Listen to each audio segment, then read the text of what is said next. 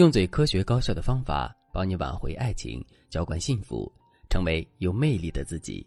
大家好，这里是飞哥说爱。粉丝妮可问我一个问题：老师，恋爱为什么非要技巧呢？我就想真诚的谈一场恋爱，不行吗？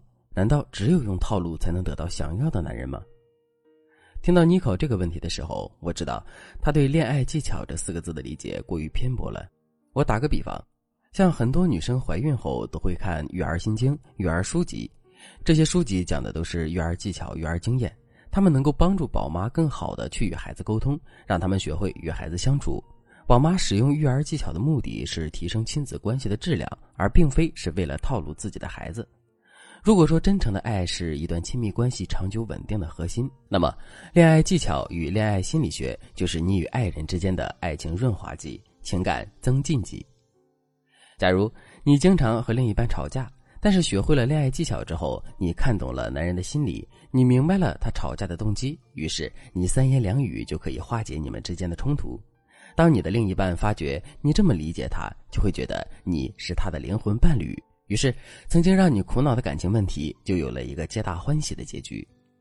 那听了我的话，妮蔻就又问了我：那么恋爱技巧浩如烟海，我该从哪几个方面开始学呢？其实，要我说，恋爱技巧万变不离其宗。如果要分类的话，有三类技巧大家必须要掌握。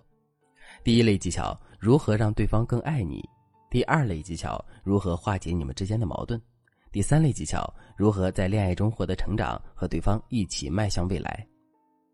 我们先来说第一个技巧，如何让对方更爱你。让对方更爱你的前提是你自己拥有爱的能力。爱的能力包括三个部分。第一部分，正确的自尊状态。有些女孩谈恋爱总是觉得自己不配爱，也不知道什么才是真正的爱情，也不知道自己想要什么。拥有这样想法的女人，一般遇不到特别优质的男人。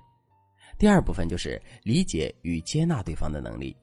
比如说，你是不是认为男生只要爱你就要为你付出一切，你们必须二十四小时都在一起？如果你还抱着这样的想法，说明你对爱情的理解、对人生的理解都不成熟。所以你在爱的能力方面肯定是欠缺的。第三部分就是沟通能力，很多女生跟男生经常说：“我们谈谈吧，我要跟你谈点事儿。”男生的态度总是不好，总说：“你怎么又找事儿？你有完没完？”于是本来一点鸡毛蒜皮的小事儿就变成了情绪对抗。这时候女生都会觉得自己遇人不淑，对方是渣男。可其实有时候事情没有那么复杂。只是你的沟通在对方眼里是命令，是责难，是负担，所以对方只是在逃避让他难堪的局面，仅此而已。大家可以仔细想一想，如果你想拥有完美的爱情，那么你的爱之能力是高是低呢？如果你发现自己的爱的能力是欠缺的，你可以添加微信文姬零三三，文姬的全拼零三三，我们有专业的导师针对你的个人状态，针对你与伴侣之间的状态，为你制定专属的爱情策略。今天我就针对爱的能力这一个小点来教大家提升自己的爱情能力。第一，寻找正确的自尊状态。很多女生的性格温润，一谈恋爱总觉得男人比自己重要，然后不自觉的随着对方起舞，自己却变成了人生的配角。想要改变这种困境，你必须拥有正确的自尊状态。最简单的方式就是把自己的注意力分成块状。和男生相处的时候，你可以尽情尽力的享受爱情。一旦到了工作，你要学会自动的把男人屏蔽掉，学会享受其他事情带给你的快感。当然，你也可以使用时间分块法，比如每隔十天你要抽出两天的时间，一天用来修整自己的内心，一天用来和朋友相处，且这两天男朋友不必在场。第二，理解与接纳对方到底指的是什么？理解接纳对方，就是指你与对方共情的能力，以及你提供的情绪价值。怎么与对方共情呢？很简单，平时给对方提供认可与支持。当对方遇到困难的时候，你可以让他镇定下来；当对方高兴的时候，你能给予他最积极的鼓励。这几个小话术可以帮助你提升共情能力，大家可以记一下，用的时候随机应变。一、认可对方的时候，不要夸对方优秀能干，而是要夸对方做事的细节，并告诉对方，如果他坚持这个细节，你就会更喜欢他。比如。亲爱的，你每次做家务的时候都好认真呀！你认真的样子特别帅，根本不亚于你演讲的时候。这样一来，男人就会觉得自己演讲、做家务的时候，老婆都喜欢，那他就会不自觉的被你引导，然后做出让你更喜欢的事情。二，当对方沮丧的时候，你可以讲出自己类似的经历，然后告诉对方你是怎么走出来的，以此鼓励对方。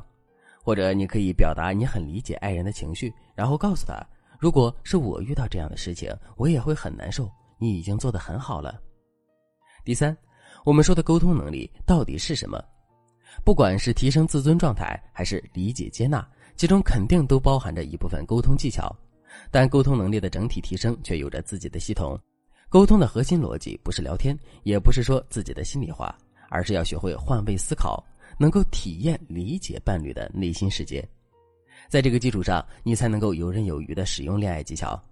我举个例子，之前有一对来找我做咨询的夫妻，他们每周会花一个小时的时间去和对方沟通，但是丈夫最后还是出轨了。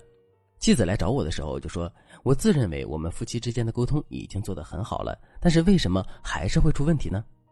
后来我和她老公聊了一下，她老公说：“因为每次我们沟通的时候，只要我说了问题，我的妻子就会为自己的行为辩解，然后告诉我他是因为爱我才会这样做。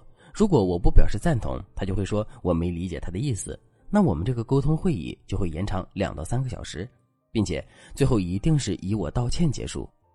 这种沟通让我疲惫不堪，我也不敢说什么真话，我只想着我老婆爱听什么我就说什么，尽量糊弄过去就行了。”这两三年以来，我看见他自以为理性的样子，我都烦。妻子听了老公对她的评论之后，大吃一惊：怎么会出现这样的状况呢？因为他们夫妻的这种沟通属于自说自话的沟通。解释通俗点就是：我站在我的立场上解释我的行为，如果你反对我的说法，那你就是挑刺儿，或者是不理解我的苦心。这不叫沟通，这叫辩论。沟通是为了让你们之间交换情绪、交换想法，而不是为了互相说服。大家要记住，沟通时只维护自己的立场，不考虑伴侣想法的人，无论多巧言善辩，他都是属于不擅长沟通的人。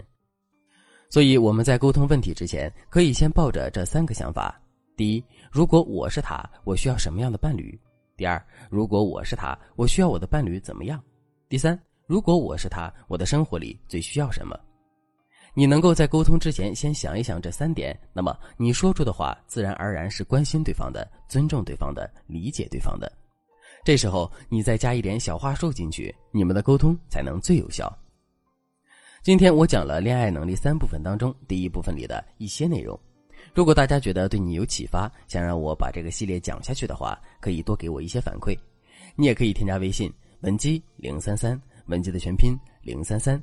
我们有专业的导师会倾听你的恋爱苦恼、婚姻困惑，我也会手把手的教你如何与对方相处，如何看透对方的心，如何让对方更爱你。好了，今天的内容就到这里了，感谢您的收听。可以同时关注主播，内容更新将第一时间通知您。